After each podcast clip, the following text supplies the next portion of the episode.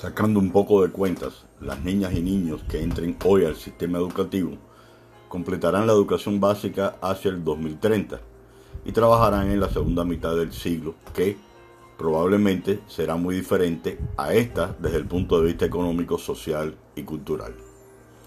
Esta aseveración me genera un poco o bastante si para lograr lo que nos depara el futuro inmediato, dentro de 30 años, los graduados podrán dar respuesta a las demandas del mundo laboral con los planes de estudio mayas curriculares vigentes hoy en día en los diferentes niveles de educación, al menos en América Latina.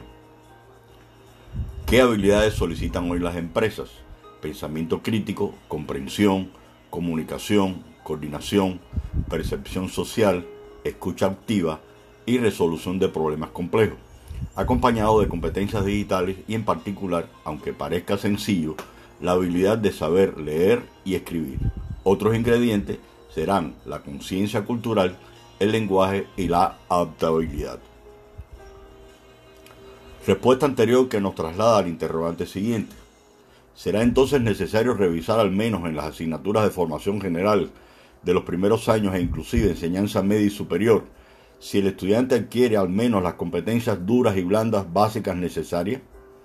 Por ejemplo, para la enseñanza de la matemática, considerada una ciencia exacta, aún por muchos docentes se toma como libro de cabecera el Álgebra de Baldor. Su primera edición data del año 1941, cuyos contenidos diría que se mantienen, aunque sí han cambiado nuevas técnicas de enseñanza-aprendizaje, enfoques, etc.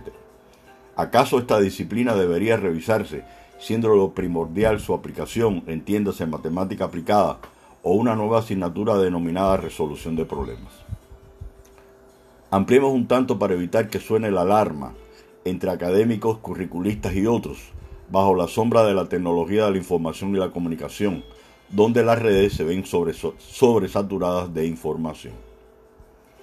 A lo anterior sumo la incorporación de ejes transversales, considerados instrumentos globalizantes de carácter interdisciplinario que recorren la totalidad de un currículo y en particular la totalidad de las áreas del conocimiento, la disciplina y otros temas, con la finalidad de crear condiciones favorables para proporcionar a los alumnos una mayor formación en aspectos sociales, ambientales o de salud. Pongamos un ejemplo abordando el tema comprensión.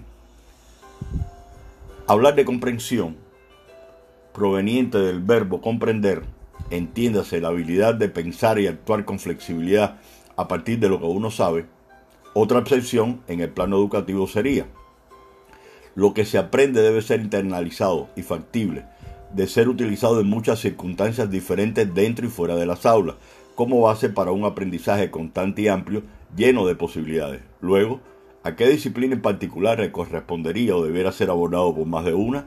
La comprensión no es sólo de lectura, también deben ser comprendidas las imágenes, fotos o videos, lo que se escucha, los diferentes algoritmos, entiéndase conjunto ordenado de operaciones sistemáticas que permite hacer un cálculo y hallar la solución de un tipo de problema, elemento vital en la informática. Entonces, lo asumimos todos los docentes, las instituciones, lo que ello implica para una adecuada comunicación, de no existir comprensión en el mundo actual y como meta antes que finalicen los primeros 50 años de este siglo, con dificultad nos podremos entender.